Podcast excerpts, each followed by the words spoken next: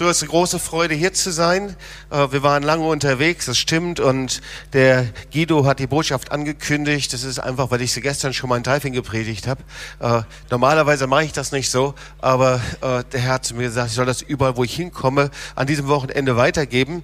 Aber ja, ich bin so ein bisschen eingeholt worden von den Ereignissen. Das werdet ihr gleich, gleich sehen. Wir sind bewegt und erschüttert von dem, was wir in den Medien sehen, äh, was in Paris passierte. Und mh, mm, wir merken einfach, wie es wie so ein Shift gibt gerade weltweit. Auf einmal ist Unsicherheit, ist Angst, man beobachtet und fragt sich, was kommt eigentlich auf einen zu? Und gleichzeitig in der ganzen Katastrophe, die wir in Paris gesehen haben, war auch Bewahrung. So Stephanie, die aus Paris zuschaut, schrieb uns im SMS und sie sagte, ähm, weißt du, in dem Ganzen war noch Bewahrung in dem Stadion. Man weiß jetzt ja, dass einige Terroristen Karten hatten und ins Stadion hinein wollten mit ihren Sprenggürteln.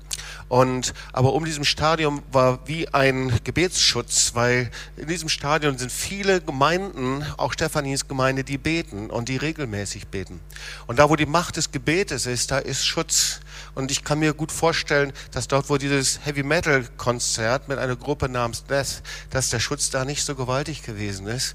Aber wie viel mehr fordert uns das raus, dass wir im Gebet sind, Gebet stehen in dieser Zeit. Ich glaube, in dieser Zeit nicht zu beten heißt nicht wahrzunehmen und zu sehen, was gerade passiert. So, ähm, wir sehen gleichzeitig aber auch, wie prophetische Worte sich erfüllen. In den letzten Wochen, Monaten haben wir immer wieder über das Jahr der Schmitter, der Freilassung, ähm, damit uns beschäftigt, davon gehört. Und wir haben gesehen, wie Worte einfach in Erfüllung gegangen sind, ganz nebenbei. So äh, im August, September diese Ströme, Flüchtlingsströme, die dort begonnen haben, natürlich vorher schon, aber dort in einem besonderen Maß, dass man heute von einem historischen Einschnitt sprechen kann. Man weiß immer noch nicht ganz genau, wie gehen wir jetzt damit um? Wie gehen wir in richtiger Art und Weise mit um? Wir sehen auf einmal Zerstrittenheit, man weiß nicht, Ängste, gleichzeitig aber auch eine Willkommen natürlich und ein Aufnehmen. Wie gehen wir mit diesen Dingen um? Was passiert da? Wir sehen, wie prophetische Worte in Erfüllung gehen. Ich habe vor einigen Sonntagen darüber gesprochen, dass Ende der 60er Jahre es ein Wort gegeben hat, dass Ströme von Flüchtlingen nach Deutschland, nach Europa kommen werden. Und genauso auch prophetische Worte über das, was wir in Paris gesehen haben. Ich erinnere mich an ein Treffen, das ich vor ungefähr drei Jahren hatte im Kreis charismatischer Leiter Deutschlands. Und dort gab es ein prophetisches Wort von einem der Leiter, der sagte, ich traue mich das kaum zu sagen, aber vor vielen, vielen Jahren hat der Herr darüber gesprochen, es wird Kämpfe geben, Straßenkämpfe auf den Straßen äh, deutscher und europäischer Hauptstädte. Und wir sehen das, was jetzt da in Paris ist. Politiker nennen das schon Krieg. Und es ist etwas, was sich verändert hat, aber auch etwas, was in Erfüllung geht an prophetischen Worten. So, wir sollten sehr genau hinschauen. Wir sollten sehr genau hinschauen bei dem, was der Herr tut. Und vor allen Dingen, wir sollten überlegen, was das mit uns zu tun hat, wie wir uns bewegen lassen können. So, wie wird das sein? Was wird mit der Gemeinde sein in dieser Zeit? Welche Autorität werden wir haben? Und so komme ich jetzt zu unserem Seminar, das wir in Norddeutschland hatten, im Brecklum und das sehr stark war, erfolgreich. Gott hat das sehr stark gebraucht und da gibt es dann Samstagnachmittags immer die Zeit von Seelsorgegruppen und da zog ich mich zurück. Wir hatten ein starkes Team und hatten die Seelsorge selber geschult. Ich zog mich zurück, um zu beten und da bekam ich einen inneren Eindruck, ein, ein Bild. Und dieses Bild, diesen inneren Eindruck, davon möchte ich einiges weitergeben. Ich sah einen Siegelring. Und diesem Siegelring, da war etwas eingraviert, das war wie ein großes G in diesem Siegelring. Aber dieses G in diesem Siegelring, das war sehr schwach zu erkennen. Das war wie abgenutzt, wie ohne Konturen. Es war wie verwaschen. Und wir wissen, dass dieser Siegelring im Wort Gottes immer wieder erwähnt wird. Und ich möchte vorher einfach den Text, den ich da bekam, lesen. Dieser Text, der steht in Haggai. Wenn ihr die Bibel dabei habt, könnt ihr es aufschlagen. Haggai 2, 21 bis 23. Da geht es um einen Mann namens Serubabel. Sage Serubabel, dem Statthalter von Juda, ich will Himmel und Erde erschüttern und will die Throne der Königreiche umstürzen und die mächtigen Königreiche der Heiden vertilgen und will umwerfen die Wagen und die darauf fahren. Ross und Reiter sollen fallen, ein jeder durch des anderen Schwert. Zur selben Zeit, spricht der Herr Zebaoth, will ich dich, Zerubabel, du Sohn Shealtiels, meinen Knecht, nehmen, spricht der Herr, und dich wie einen Siegelring halten. Denn ich habe dich erwählt, spricht der Herr Zebaoth. So der Siegelring, der galt als ein Symbol der Macht und der Autorität. So, diesen Siegelring, den nahm man in der damaligen Zeit, um Dokumente zu versiegeln, zu bestätigen. Und dann tropfte man, nahm man ein bisschen Wachs und dieses Wachs, das tropfte man auf das Dokument und drückte diesen Siegelring in diesem weichen Wachs. Manchmal trug man auf diesem Siegelring auch Familienwappen. So war das also nicht nur ein Zeichen der Autorität, sondern dieser Siegelring war gleichzeitig auch ein Zeichen der Identität, dass man zusammengehörte. Wir sehen immer wieder Bibelstellen auch, zum Beispiel in der Geschichte vom verlorenen Sohn, wie der verlorene Sohn Lukas 15 zurückkommt und dann lesen wir, der Vater aber sprach zu dem Sklaven, bringt schnell das beste Gewand heraus und zieht es ihm an und was macht er? Er tut ihm einen Ring an die Hand. Und dieser Ring ist, dass er ihm die Autorität wieder überträgt. Er gibt ihm die Unterschriftsgewalt.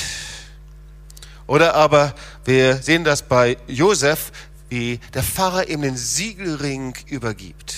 Er steckt ihn an Josefs Hand. Also der Siegelring ist ein Zeichen von Autorität und Zusammengehörigkeit. Und dann schauen wir uns nochmal Zerubabel an. So, wir hören es schon so ein bisschen in diesem Namen. Zerubabel, das ist der Spross Babels. Das heißt, er wurde im Babel geboren. Da wird ziemlich oft in der Bibel erwähnt und interessanterweise auch im Stammbaum Jesu. Das heißt, er war ein besonderer, ein besonderer Mann, er war ein Nachfahre Davids, er gehört in diesem ähm, Stammbaum Davids, war er der Letzte und in Matthäus 1, Vers 12 sehen wir, dass er zum Vorfahren Jesu gehört. Und Zerubabel hat eine besondere Aufgabe gehabt, nämlich er war verantwortlich für den Aufbau des Tempels.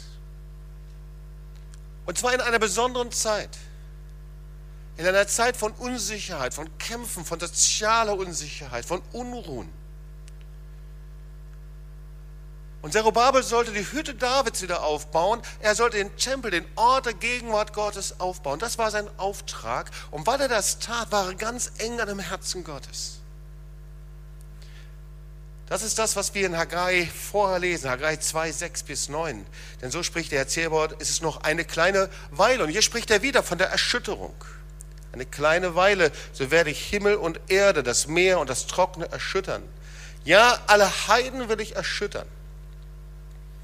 Da sollen dann kommen alle Völker Kostbarkeiten und dann will ich das Haus voller Herrlichkeit machen. Und dann Vers 9, es soll die Herrlichkeit des neuen Hauses, und Haus mit ist immer der Tempel gemeint, der Ort der Gegenwart Gottes, die Herrlichkeit soll größer werden, als des ersten gewesen ist, spricht der Herr Zebaoth. So, das war die Berufung von Zerubabel. Und wenn ich hier diesen Text lese, schlagen wir wieder auf Haggai 2,21, wenn ich sehe, worüber gesprochen wird, ich will das mal lesen, will die Throne der Königreiche umstürzen, die mächtigen Königreiche der Heiden vertilgen, will umwerfen die Wagen, schreckliche Zeit. Dann höre ich, wie der Herr Folgendes sagt. Immer, wenn der Herr Himmel und Erde erschüttert, immer, wenn er Königreiche und Throne umstürzen, immer dann, wenn Nationen unsicher werden, bei politischer Unsicherheit, wenn soziale Sicherheit sich auf einmal in Terror, in Chaos, in Anarchie verwandeln, immer dann, in Zeiten Erschütterung, dann schaut der Herr nach Menschen, die er zu seinem Siegelring gemacht hat. Und in dieser Zeit des Gebetes, da hörte ich, wie der Herr sagte, ich habe euch, und ich glaube, dass der Herr das zu dir sagt, ich habe euch, ich habe dich wie Zerubabel zu meinem Siegelring gemacht. Ich habe dich wie Zerubabel zu meinem Siegelring gemacht. Das war, als du dein Leben Jesus anvertraut hast. Das war, als du dein Leben Jesus gegeben hast. Das war, als du erinnerst dich, als du zum ersten Mal gesagt hast, Herr, ich möchte dir nachfolgen. So wie der verlorene Sohn zurückgekommen ist zum Vater und er diesen Siegelring bekommen hat, so hat der Herr dich genommen und dich zu einem Siegelring an seine Hand gemacht. Das war die Zeit, als du den Heiligen Geist kennengelernt und eingeladen hast und gesagt, Heiliger Geist, ich möchte einfach mehr von dir. Ich habe Sehnsucht nach dir. Es war die Zeit der Liebe, der besonderen Liebe zum Herrn. Und du gesagt hast, Herr, ich entdecke all das Neue, das du mir gegeben hast, das neue Leben, das du mir geschenkt hast. In dieser Zeit hat der Herr dich wie Zerubabel, wie ein Siegelring an seine Hand gesteckt. Und du warst unverwechselbar. Du bist unverwechselbar an seiner Hand. Das ist eine besondere Gravur, eine klare Gravur. Und dieser Siegelring in der Hand Gottes, das ist seine Autorität. Wir haben nicht die Autorität, sondern Gott hat die Autorität. Aber er gebraucht jeden Siegelring. Er kann diese Autorität nur gebrauchen mit deinem Leben, mit deinem Leben, mit meinem Leben. Und ich hörte, wie er sagte, erinnere dich an die Zeiten, in der ich Autorität gegeben habe. Autorität im Himmel, im Gebet, und auf Erden. Und ich habe dich viel öfter gebraucht, als du es dir vorstellen kannst.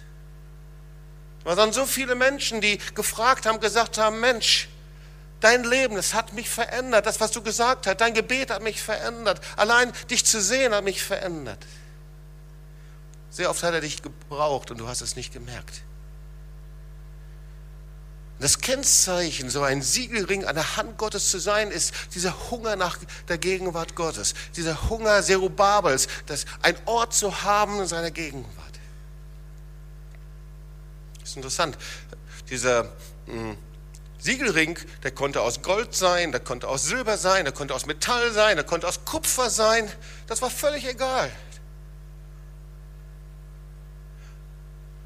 Der Siegelring, der kann eine lange, eine alte, eine schlimme, eine schreckliche Vergangenheit haben, kann eine religiöse Vergangenheit haben. Wie der Siegelring gestaltet ist, das ist völlig, völlig unabhängig. Das ist nicht so wesentlich. Das Entscheidende ist die Gravur. Das, was drauf ist. Dass der Siegelring gebraucht werden kann von Gott. Dass diese Gravur, dass dort die Konturen scharf sind. Und ich sah, wie dieser Siegelring seine Konturen verloren hatte. Es war wie abgenutzt. Wie abgenutzt. Und ein Siegelring, der abgenutzt ist, auch wenn das Wachs da ist und wenn die, ähm, alle Voraussetzungen da sind und da sind Verträge da um Bünde und etwas Neues, was Gott tun möchte, wenn er abgenutzt ist, kann man ihn nicht erkennen. Da ist dann keine Autorität mehr da, keine Vollmacht. Keine Autorität zu binden und zu lösen. Keine Vollmacht im Gebet. Und ich fragte mich, wofür steht dieses G? Was war dieses G? Und ich möchte dir sagen, dieses G, die Bedeutung dieses G, hat mich 40 Jahre lang in meiner Nachfolge Jesu getragen. Dieses G war eine ständige Quelle vom lebendigen Wasser. Dieses G war ein ständiges neues Feuer, das der Herr gegeben hat. Und er fing an, über die Bedeutung des Gs zu sprechen. Und ich glaube, dass diese Bedeutung des Gs bei all dem, was wir oft so theologisch wissen und lesen und machen und tun, ich bin selber Theologe, die Grundlage des Evangeliums ist, die Grundlage der Nachfolge. Es ist die Grundlage, ob geistiges Leben wirklich in uns ist und bleibt oder ob diese Konturen verwaschen. Das ist der Unterschied, ob eine Kirche und Gemeinde Autorität in dieser Zeit hat, Salz und Licht zu sein, Gesellschaft zu verändern, eine Antwort geben kann oder ob sie im Strom der Zeit mitfließen wird. Das erste G, ihr Lieben, das steht für Gewissen. Ich bin so dankbar, dass ich in den ersten Wochen, Monaten, Jahren meines Christseins gelehrt worden bin über die Macht des reinen Gewissens. Die ersten Schritte meines Lebens als Christ, da wusste ich, ich kann nicht so weiterleben. Und das, was wir heute in den Glaubensgrundkursen und Glaubensgrundkurswochenenden über Lebensbeichte sagen, das war das, was mich geprägt hat. Die, dein Gewissen in Ordnung zu bringen vor Gott. Paulus sagt folgendes, Apostelgeschichte 24, 16. Ich übe mich alle Zeit, ein unverletztes Gewissen zu haben vor Gott und vor den Menschen. Ich wurde gelehrt, nur wenn du einen soliden Anfang machst, dann kommst du ans Ziel. Und dieses abgewaschene G, dieses abgenutzte G, das heißt nicht unbedingt in Sünde zu leben. Das ist sowieso klar, wenn wir in Sünde leben, da kannst du nicht erwarten, dass Gott dich gebraucht und segnet. Aber das heißt auch, sich mit Sünde abgefunden zu haben. mit Sünden abgefunden zu haben in meinem Umfeld, in meiner Familie, bei dir selbst, mit Sünde abgefunden zu haben in Zeitungen, in Medien. Sünde nicht mal ansprechen zu können. Ich unterhielt mich mit einem Pfarrer und er sagte, ich weiß gar nicht mehr, wie ich über Sünde sprechen kann. Wenn ich mit Menschen über Sünde spreche, dann haben sie ihren Katalog und haben ihre 20 Schubladen des pluralistischen Denkens. Sie schieben das da rein und schieben es raus und holen eine andere Schublade raus. Ich erinnere mich, wie ich einer Veranstaltung war und ein Anbetungsteam vorne war und war ein junger Mann. Man sah, dass es diesem jungen Mann nicht gut ging und man hörte, dieser junge Mann, er lebt in einer Lebensgemeinschaft, unverheiratet mit einer Frau zusammen. Er war einer der Hauptanbeter. Menschen, in Unreinheit sprechen und leben und im Ausdruck geben. Liebe, ich sage das nicht, um Finger drauf zu zeigen, sondern ich sage es, dieses G ist abgenutzt und verwaschen, wenn ich mich mit Sünde abgefunden und arrangiert habe. Die Macht des reinen Gewissens ist, dass ich jeden Tag neu, jede Woche neu mein Leben in Ordnung bringe mit Gott. Gott kann sich mit Sünde nicht arrangieren. Ich bin so dankbar für so Männer und Frauen Gottes, wie zum Beispiel Rick Warren. Wir haben uns im letzten Jahr sehr intensiv mit ihm beschäftigt und er hat so eine Liste, so eine Checkliste die er so alle drei, vier Monate gebraucht, um dort einfach zu schauen, wie lebe ich eigentlich vor Gott? Was würde eigentlich passieren, wenn du dich hinsetzen würdest und würdest einfach mal so eine Checkliste machen der letzten fünf Jahre, so eine innere Lebensbeichte. Ein Leben, das du von Anfang bis Ende ins Licht Gottes stellst. Sünde und Schuld und Dinge, die Gott nicht gefallen, aufzuschreiben und zum Herrn zu bringen. Da, wo du es noch nicht getan hast, garantiere ich dir, dein Leben fängt wieder an zu strahlen. Das ist das erste G. Das zweite G steht für ein Wort, das am Anfang meines Christseins überall gebraucht wurde und hinter wurde es irgendwie zu einem Unwort. Und ich habe es dann vor unseren Freunden aus den Kirchen, evangelischen Kirchen, Gemeindeerneuerung mit Wohlbehagen gebraucht, Geistestaufe. Ich weiß, das ist ein Unwort und da hat es viele theologische äh, Diskussionen gegeben, aber es ist nun mal so, dass du in der Bibel von der Taufe im Heiligen Geist liest. Es gibt eine Erfüllung, ob das, wie du es auch immer nennst, das ist für mich keine theologische Frage. Erfüllung, Erneuerung im Heiligen Geist, Berührung, aber die Erfüllung mit dem Heiligen Geist. Ich weiß, wie ich als Christ meine ersten Schritte gegangen bin und dann kam ein Freund auf mich zu und sagte, Jobs, das reicht noch nicht, du brauchst den Heiligen Geist. Und ich war stinkesauer. Reicht das noch nicht? Der Herr muss doch glücklich sein, dass er mich jetzt hat. Sagte, Jobs, du wirst niemals so weitergehen können. Du brauchst die Erfüllung im Heiligen Geist. Und ich wusste nicht, wie das geht. Die Erfüllung mit dem Heiligen Geist ist der Anfang deiner Erneuerung. Und ich erinnere mich, wie ich in die ersten Gottesdienste hineingegangen bin, in dem der Heilige Geist sich bewegte und ich versteckte mich hinter einer Säule, damit ich ja nicht irgendwie getroffen würde und ja nicht nach vorne geholt würde. Ich erinnere mich in den Gottesdienst, in dem der Heilige Geist anfing. Leute fingen an, in Sprachen zu singen und ich dachte, es wären Ausländer und Gottes Heiligkeit und Gegenwart war da. Und ich war glücklich, dass ich zum ersten Mal Sprachengesang hörte. Ein Freund verriet mir das und sagte, das ist Sprachengesang. Ich sagte, es ist Gesang der Engel, Gesang des Himmels. Erweckung passiert mit der Erfüllung im Heiligen Geist. Wenn du hier bist und du hast Jesus kennengelernt, aber bist noch nie erfüllt worden mit dem Heiligen Geist, dann wirst du nicht ans Ziel ankommen können. Überleg mal, wann du zum letzten Mal für jemanden gebetet hast, jemanden gesehen hast.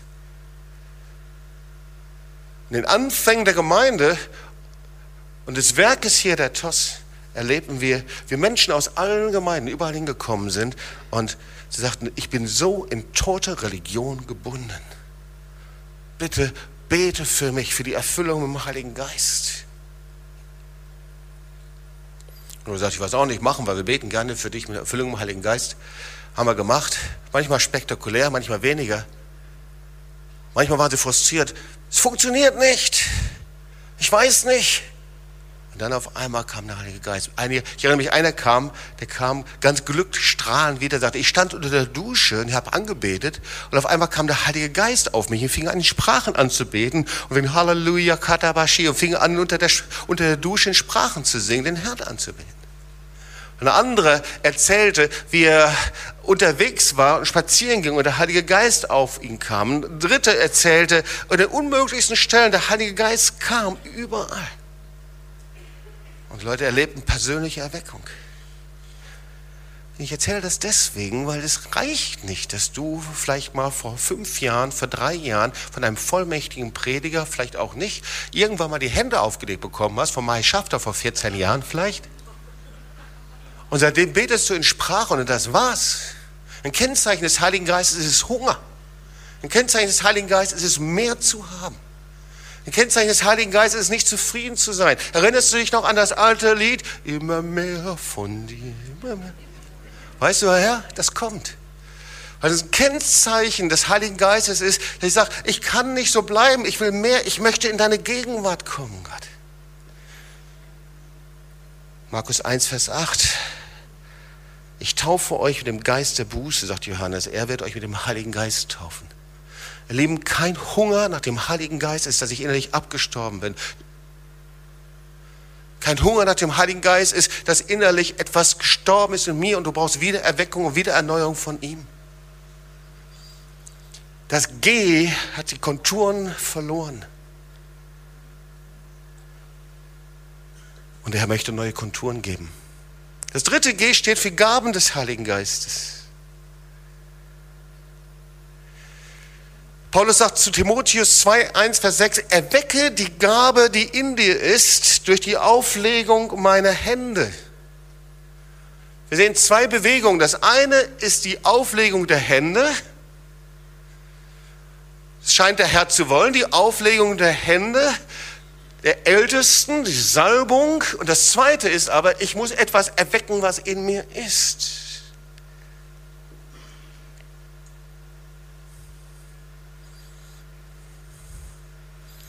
Erleben die Gaben des Heiligen Geistes sind nicht irgend so ein Beiwerk, sondern die Gaben des Heiligen Geistes ist, sind die Gaben, die Gott uns anvertraut hat. Und weißt du, da ist noch viel mehr drin. Viel mehr, das Gott dir geben möchte. Wenn wir in unseren Gottesdiensten waren, der Heilige Geist fing an, sich zu bewegen, und dann ab und zu stand irgendjemand auf und fing an, laut in Sprachen zu beten, dann wurde es richtig spannend. Weil dann war die Frage, wer legt das Sprachengebet aus? Das ist spannend, wenn jemand mutig ist, laut in Sprachen zu beten. Inzwischen ist es so, dass man denkt, naja, vielleicht hat er ja selbst die Aus Auslegegabe der Auslegung, aber da Wer legt es auf? Gott sei Dank hatten wir immer einen Pfarrer, Rainer Edel, ist einer der Gründer der charismatischen Bewegung in Deutschland. Und er war dort und da legte er das Sprachengebet auf. Und weißt du, Sprachengebet ist so, als ob du ein Guckloch in den Himmel hast. Du machst die Tür ein bisschen auf. Und dann sagt Paulus, deswegen, ich wollte, dass ihr alle in Sprachen redet und darüber hinaus aber, dass ihr alle prophetisch reden könntet. 1. Korinther 14, 5. Da gibt es noch mehr. Prophetisch reden ist nicht einfach nur mal so ein Bild zu haben. Ich erinnere mich, wie wir sehr, sehr stark geprägt wurden hier in Deutschland durch Kongresse. Es waren John Wimber-Kongresse, vielleicht waren einige von euch da. Und dieser John Wimber-Kongress war ein wunderbarer Mann Gottes, den der Herr gebrauchte. Und von vorne wurden prophetische Worte weitergegeben. Offenbarung von Weiterschaft. Und Menschen brachen zusammen. Dämonen fuhren aus. Heiliger Geist kam mit so konkreten prophetischen Worten. Ich dachte, Herr, das will ich auch prophetische Offenbarungen. Ihr Lieben, der Herr möchte mehr. Bei vielen ist dieses G abgenutzt und ohne Konturen. Erwecke die Gabe, die in dir ist. Das, was der Herr, Heilige Geist hineingelegt hat in dein Leben. Worte der Weissagung, Worte der Prophetie, Worte der Erkenntnis. Manche wissen noch nicht mal den Unterschied von denen. Wie willst du dann dafür glauben, das empfangen, damit gehen. Wort der Auslegung. Ihr habt alles empfangen. Ihr seid ein Siegelring an meiner Hand, aber die Konturen sind oft abgenutzt und ich möchte sie schärfen. Das vierte G steht für Gebet. Meine Lieben, Gott zu suchen im Gebet ist keine Anweisung, keine, kann, äh, keine Möglichkeit. Ich habe etwas gelernt. Das war einer meiner ersten Gottesdienste. Es war in Lüdenscheid von einem Freund, der damals predigte. Der war damals noch nicht mal Pastor. Aber er sagte einen Satz, und dieser Satz, der hat sich richtig eingeprägt bei mir. Jedes, weil er eine Wahrheit ist, jedes Gebet ohne Jesus zu begegnen, ist verlorene Zeit. Jedes Gebet, ohne Jesus zu begegnen, ist verlorene Zeit. Jedes Gebet, wo du Dinge abbetest, jedes Gebet, wo du nicht herauskommst und sagst, Herr, ich danke dir, dass ich dir begegnet bin, dass ich aus deiner Gemeinschaft, deiner Gegenwart gekommen bin, ist verlorene Zeit.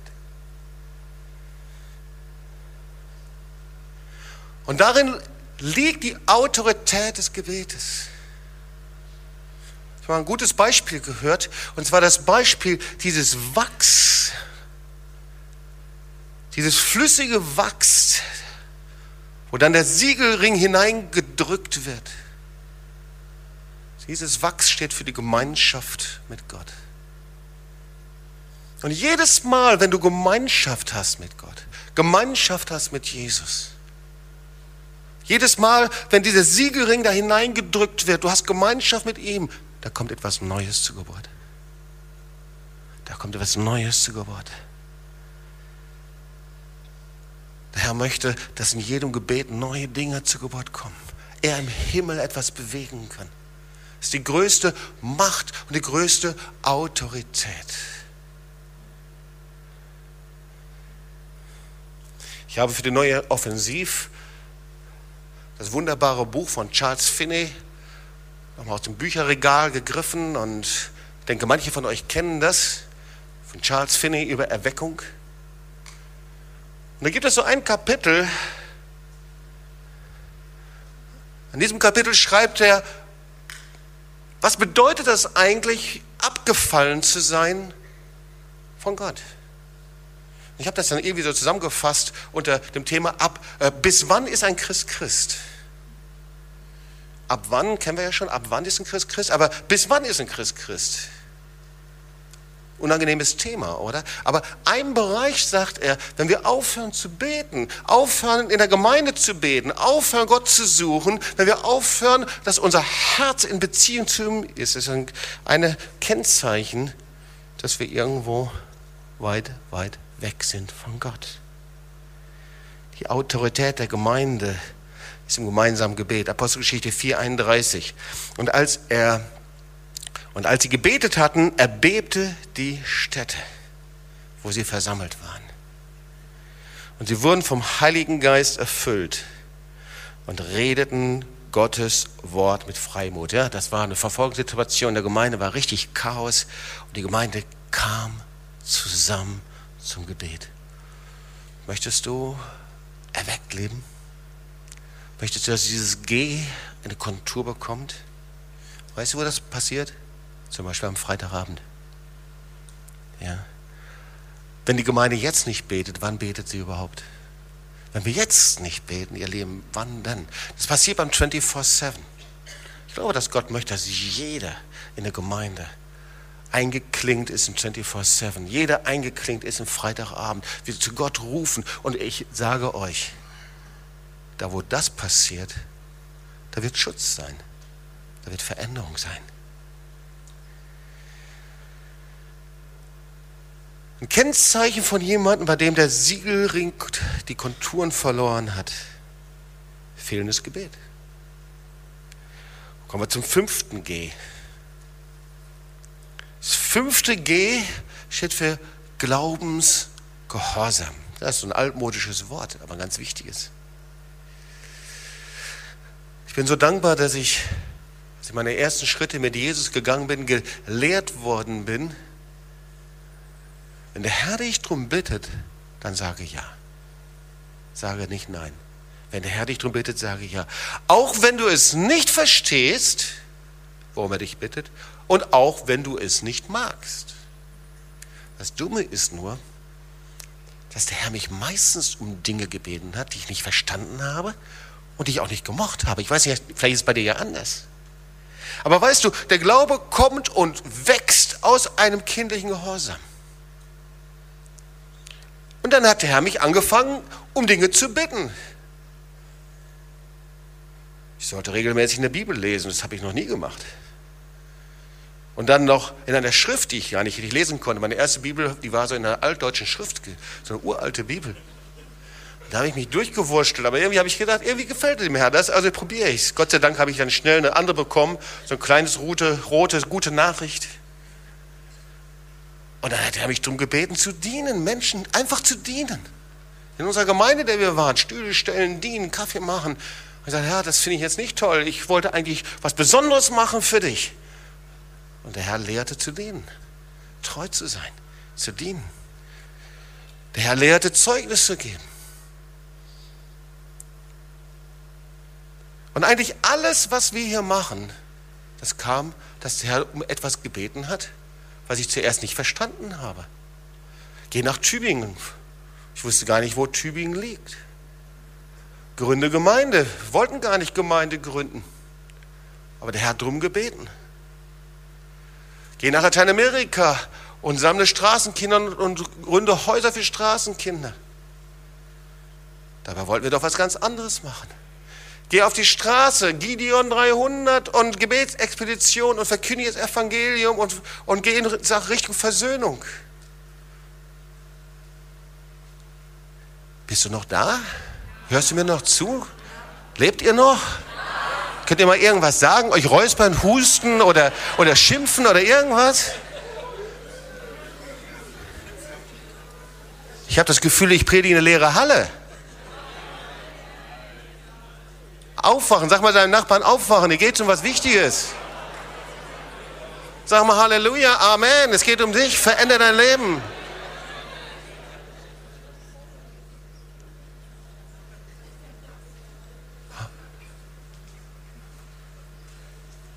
Halleluja.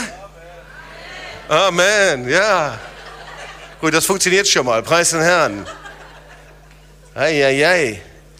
Sag mal zu den Nachbarn Glaubensgehorsam. Hat er dich schon mal um etwas gebeten, was du nicht wolltest? Ja, wirklich? Und hast du dann Ja gesagt? Hat der Herr dich auch schon mal um was gebeten, was du nicht wolltest und du hast Nein gesagt? Mhm. Genau. Sag mal zu den Nachbarn, du bist ein Siegelring an seiner Hand.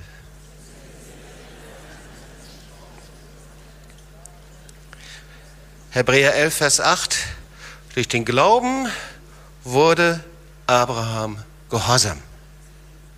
als er berufen wurde. Komisch, gell? Berufung hängt immer mit Gehorsam zusammen. Durch den Glauben wurde er gehorsam. Glaube, er hörte das Wort Gottes, er wurde gehorsam und dann zog er in das neue Land. Wort Gottes, Glaube, Gehorsam. Neues Land. Wer möchte ein neues Land vom Herrn? Kann ich mal sehen? Wort Gottes, Glaube, Gehorsam, neues Land. Sag das mal auswendig deinem Nachbarn. Vielleicht fällt sie ja wieder ein.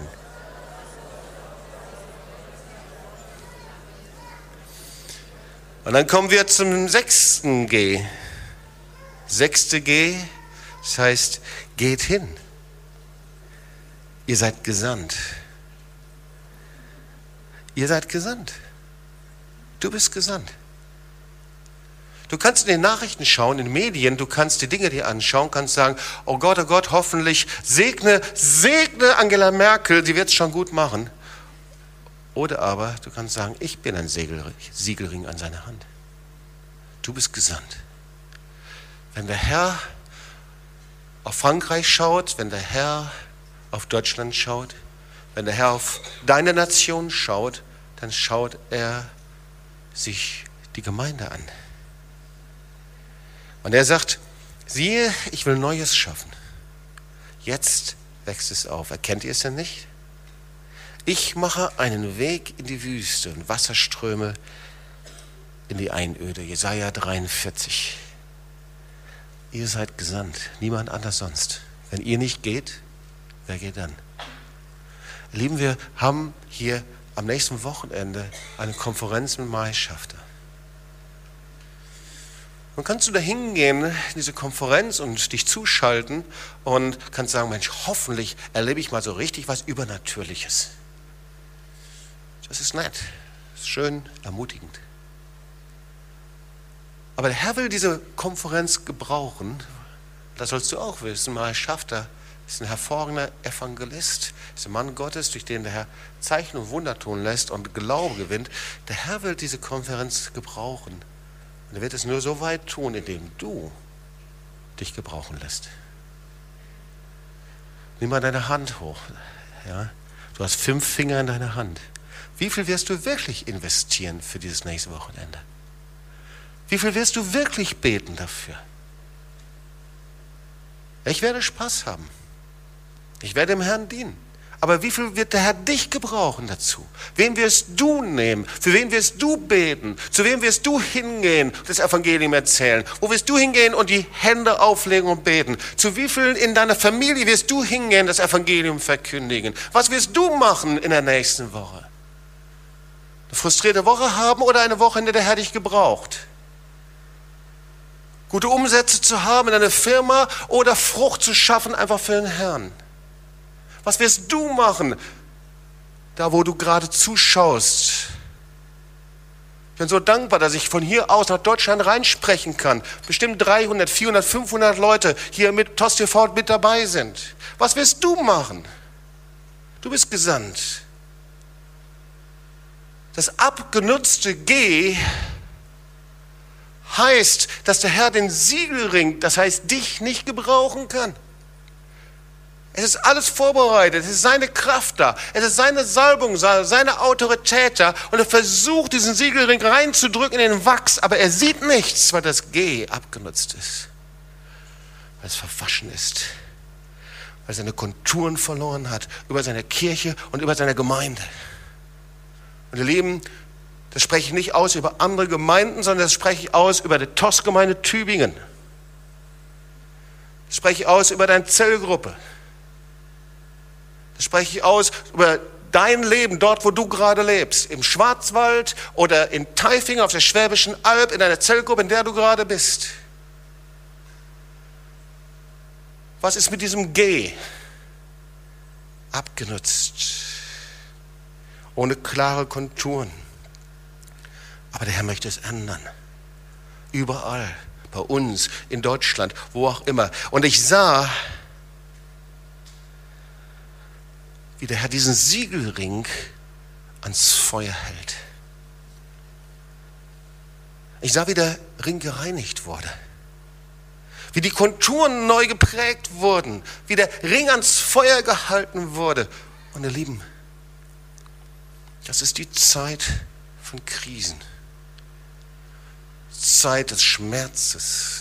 Zeit der Reinigung ist oft eine Zeit des Schmerzes, eine Zeit der Beschneidung. Wo ich hinschaue, wenn ich mit Menschen spreche, in Familien, egal welche Denomination, evangelisch, katholisch, wie auch immer, eine Zeit des Schmerzes, der Reinigung, gehen viele durch. Und vielleicht gehst du da selber durch. Und vielleicht hast du dich gefragt, warum gehe ich gerade durch so eine Zeit von Krise durch, so eine Zeit von Schmerz durch, so eine Zeit, ich kann das gar nicht einschätzen. Auf einmal prasselt alles auf mich ein. Ich verstehe das nicht. Was passiert alles? Ob das gesundheitlich ist, ob das finanziell ist, ob es glaubensmäßig ist, ob es beziehungsmäßig ist. Aber es ist die Zeit, in der der Herr die Konturen neu schärft in der der Herr diesen Siegelring reinigt und neu graviert. Es ist die Zeit des Feuers. Wenn man dem Feuer nachkommt, dann kann es verbrennen, es kann reinigen und es kann anzünden. Ich hörte mal ein Wort, das mich bewegt hat. Weißt du, eine Münze bekommt nur einen Wert, in dem sie geprägt wird, in dem ein schweres Gewicht, eine schwere Prägung darauf, auf diesen Rohling drauf fällt. Und dann gibt es diese Furchen, diese Ecken und Kanten. Und die Münze bekommt einen Wert. Und da sah ich, wie diese Konturen neu hervorkamen wie der Herr den Siegelring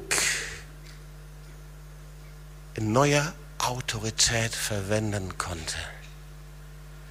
Neue Hingabe, neues Feuer, neue Liebe und Leidenschaft zu Jesus. Manche haben den Ring weggeworfen. Aber die meisten haben diesen Ring gesagt, Herr, präge ihn neu, präge ihn neu.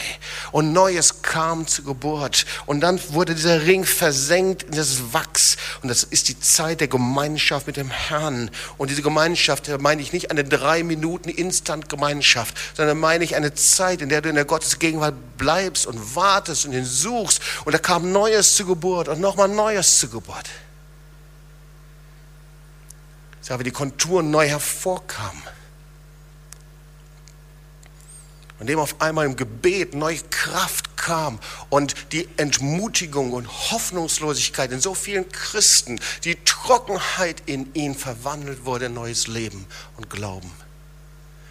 Ich möchte dir ein Geheimnis verraten. Gott erhört Gebete. Gott erhört Gebete und zwar mächtig und mit Freude. Halleluja. Ich sah, wie die Konturen neu hervorkamen, eine neue Liebe. Weißt du, dass in der Offenbarung von der Gemeinde der Endzeit gesprochen wird und nach der ersten Liebe gefragt wird, nach der Liebe, nach dem Feuer, wo ist diese Liebe? Und dass darüber gesprochen wird, ich möchte lieber, dass ihr heiß seid oder kalt, aber laues Christsein ist zum Kotzen. Das steht da in der Bibel. Ja, ja. Die ist nicht humanistisch windelweich gewaschen. Lauwarmes Christsein ist zum Kotzen. Der Herr sagt, wenn ich das sehe, dann wird es mir übel. Ihr sollt lieber heiß oder kalt sein. Eine Gemeinde, eine Kirche mit scharfen Konturen. Ihr Lieben, das wird die Antwort sein auf die Fragen dieser Zeit. Eine Antwort auf Zehntausende, Hunderttausende, Millionen von Menschen, die kommen aus ihrer Not, aus ihren schrecklichen Erfahrungen, die sie gemacht haben aber die Jesus brauchen. Sie brauchen Jesus als Erlöser. Da ist diese neue Kontur, diese neuen Konturen, dieses G, Siegelring an seiner Hand, G für Gewissen, für Geistestaufe, Geisterfüllung, für die Gaben des Geistes, für Gebet, für Glaubensgehorsam, für Sendung, gesandt zu sein. Und dann sah ich, wie der Herr stolz auf diesen Siegelring schaute. Er hat neue Konturen bekommen. Er hat neue Autorität bekommen. Und wie er ihn neu gebrauchen konnte. Du bist sein Siegelring. Vielleicht konnte er dich nicht mehr gebrauchen, weil dieses G abgenutzt war. Und vielleicht warst du deswegen so oft entmutigt, so oft ohne Hoffnung. So oft fühltest du dich wie jemand, der alles weiß, aber ohne Leben. Aber du sollst wissen, dass du der einzige Schlüssel bist für diese Wasserströme in der Wüste. Du bist die Antwort für die Fragen und Ängste in dieser Zeit. Du trägst sie in dir, das ist Jesus. Wer soll denn die Antwort geben als du alleine? Wer soll für die Menschen beten als du? Wer soll hingehen?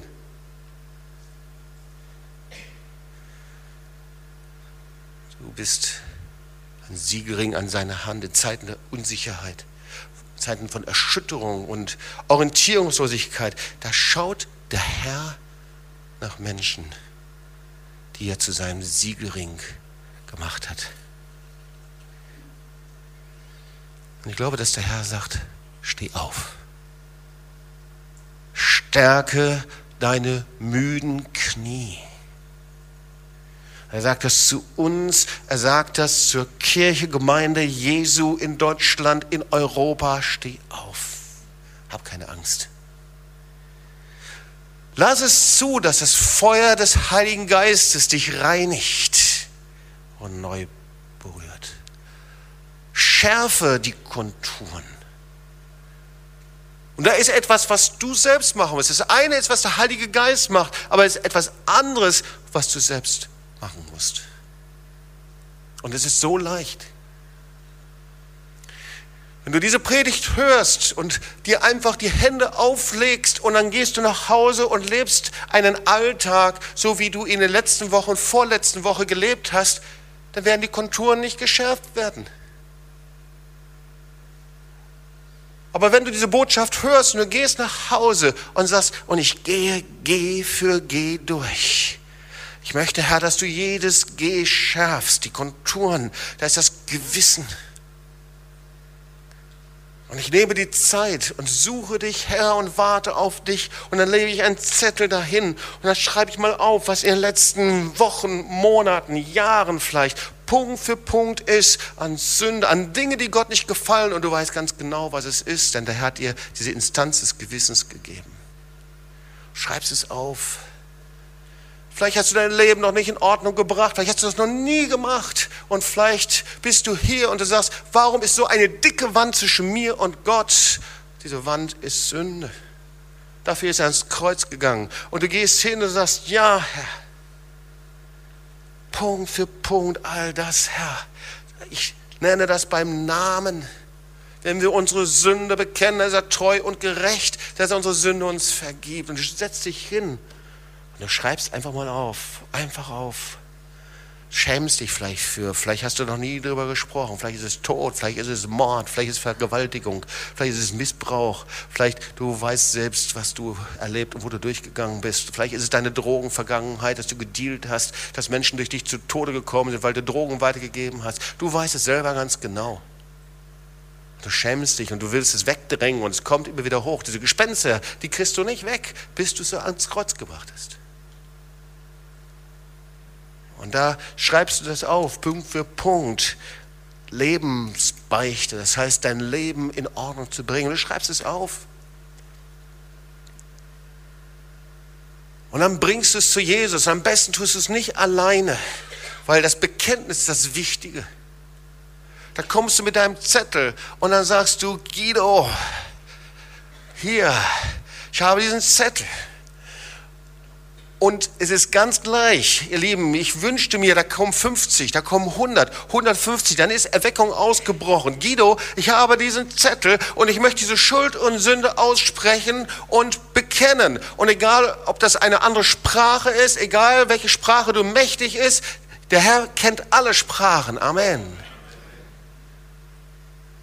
Guido, ich habe diesen Zettel, ich habe das aufgeschrieben. Ich will die Sünde loswerden. Ich will, dass das da in die Sündentonne geworfen wird, da ans Kreuz gebracht wird. Komm, bete mit mir. Und Guido hat sofort ganz viele Geschwister in der Gemeinde und sagt, komm, der betet mit dir und der betet mit dir und der betet mit dir. Ich wünsche mir 50, 100 Leute und wenn du selber nicht weißt, wie du das machen sollst, dann werden wir dir helfen. Leider wissen Pastoren heutzutage nicht mehr, wie sie mit Schuld und Sünde umgehen sollen und wie sie jemandem helfen, diese Sünde ans Kreuz zu bringen. Schärfe das Gewissen. Komm. Und weißt du, wie kostbar das Blut des Lammes ist, wenn du es bekennst und Schuld und Sünde bekennst? Weißt du, was in deinem Leben passiert? Du bist frei. Das Joch zerbricht über deinem Leben. Du bist frei. Denn er warf die Sünde in das äußerste Meer. Vergessen. Und irgendwann erinnerst du dich an die Sünde und sagst, Herr, weißt du noch? Der sagt, nein, ich habe es vergessen. Ich weiß nicht mehr, was passiert ist. Aber du musst dir die Zeit nehmen. Heute Abend, morgen. Und genau dasselbe mit der Erfüllung mit dem Heiligen Geist. Du kannst sagen, ja, das ist wirklich schöne Geschichte mit dem Heiligen Geist. Der Heilige Geist ist dasselbe. Die Kraft des Heiligen Geistes ist dasselbe. Es gibt heute genauso noch trockene Christen wie vor 20, 30 Jahren und Lieber schon wieder viel zu viele. Eingetrocknet. Manche fühlen sich auch so wie ein Trockenfisch. Du brauchst die Salbung des Heiligen Geistes. Der Heilige Geist kommt immer wieder neu. Apostelgeschichte 4, sie beteten gemeinsam und der Heilige Geist fiel auf sie. Da war vorher Pfingsten gewesen, da fiel er schon wieder auf sie. Erfüllung im Heiligen Geist. Aber du musst es wollen, eine Sehnsucht haben. Heiliger Geist, bitte berühre mich neu, erfülle mich neu. Ich will kein totgelaufener, trockener Christ sein. Das sind Ströme lebendigen Wassers, die von, seinem, von ihm fließen. Und die sollen durch dich hindurch fließen. Nicht Ströme des Jammerns, Ströme des Klagens, nicht Ströme der Vergangenheit, sondern Ströme lebendigen Wassers. Halleluja. Vielen Dank für eure Reaktion. Oh, ich bin in einer Powergemeinde hier. Ja, das ist ja super. Wow.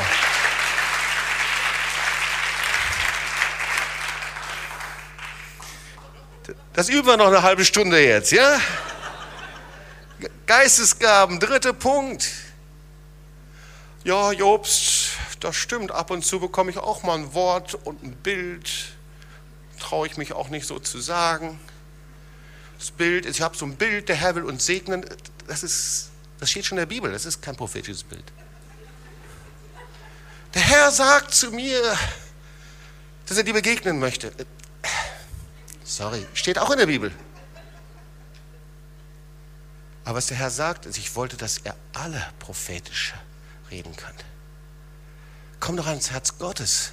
Erwecke die Gabe, die in dir ist. Er wartet auf dich und Gebet. Manche empfinden die Botschaft über das Gebet wie so eine, weiß ich auch nicht, wie so eine geistliche Gemeinheit, so wie so eine Knüppel, so etwas, jetzt muss ich noch wieder beten und so ein Gesetz. Du empfindest die Botschaft über das Gebet so lange als Gesetz, wie du die Gegenwart Gottes nicht kennst. Die Gegenwart Gottes ist das größte Geschenk. Wie willst du eigentlich in den Himmel kommen? Wenn du hier die Gegenwart Gottes nicht genießen kannst, wer von euch möchte in den Himmel kommen? Kann ich mal sehen? Wirklich? Einige melden sich nicht. Okay. Okay. Aber wie willst du in den Himmel kommen, in deiner Ewigkeit, in deiner Gegenwart sein, wo angebetet wird, Gebet, wo die Herrlichkeit Gottes ist, und du sagst, oh Herr, das ist so schwierig zu beten. Suche ihn. Herr will dich erwecken. Suche die Gelegenheiten. Wenn du jetzt nicht betest hier in dieser Zeit, wann dann? Nimm dir die Zeit und Glaubensgehorsam. Ich habe gesagt, da geht es nicht einfach um Hände aufzulegen, sondern ihr Lieben, anfangen zu dienen, das heißt nicht irgendwo mal mitzuarbeiten. Der hat viele Mitarbeiter, aber wenig Diener. Zu dienen, das ist eine Mentalität. Dienen ist der Charakterzug Jesu. Dienen, das heißt, dass ich für den lebendigen Gott tue und die dritte und die vierte und die fünfte Meile gehe. Dienen heißt, dass ich nicht hoch hinaus will, sondern dass ich bereit bin, die kleinen Dinge zu tun. Ich wünsche mir, dass der Herr einen neuen Geist von Dienerschaft hier in der Gemeinde freisetzt. Halleluja. Könnt ihr nochmal Amen sagen? Okay, jetzt hat der Herr dich gefangen. Und geht hin. Das heißt, die Sendung. Du bist gerufen. Du bist mein Siegelring. Das ist das, was der Herr sagt. Ein Siegelring an meiner Hand. Und ich möchte dich fragen zum Abschluss dieser Predigt. Wir wollen jetzt beten. Wie sieht das bei dir aus? Sind da diese Konturen abgenutzt, diese Gs? Du bist ein Siegelring, ein wertvoller Siegelring für ihn. Du bist ein Zeichen seiner Autorität, aber sind sie abgenutzt? Oder bist du in einer Situation, in der gerade das Feuer Gottes nah ist und du gehst durch Krisen durch und du merkst, wie der Herr diesen Ring reinigt und dann kannst du ihn entweder wegschmeißen oder kannst sagen, Herr, ich bleibe ich lasse dich nicht, du segnest mich denn. Erinnert ihr euch an Jakob, wie er mit dem Engel gerungen hat und Jakob und er hielt ihn fest, ich lasse dich nicht, du segnest mich denn. Und dann kannst du nachlesen, wie er überwunden wurde und gleichzeitig den Engel überwand. Und er hinkte an seine Hüfte, er war gekennzeichnet. Wenn du Gott mit ringst, mit Gott ringst und Gott dich reinigt, dann bist du gekennzeichnet. Dann hast du Konturen. Und so wurde Jakob zu Israel, zum Träger der Verheißung. Lass uns aufstehen und wir wollen zusammen beten.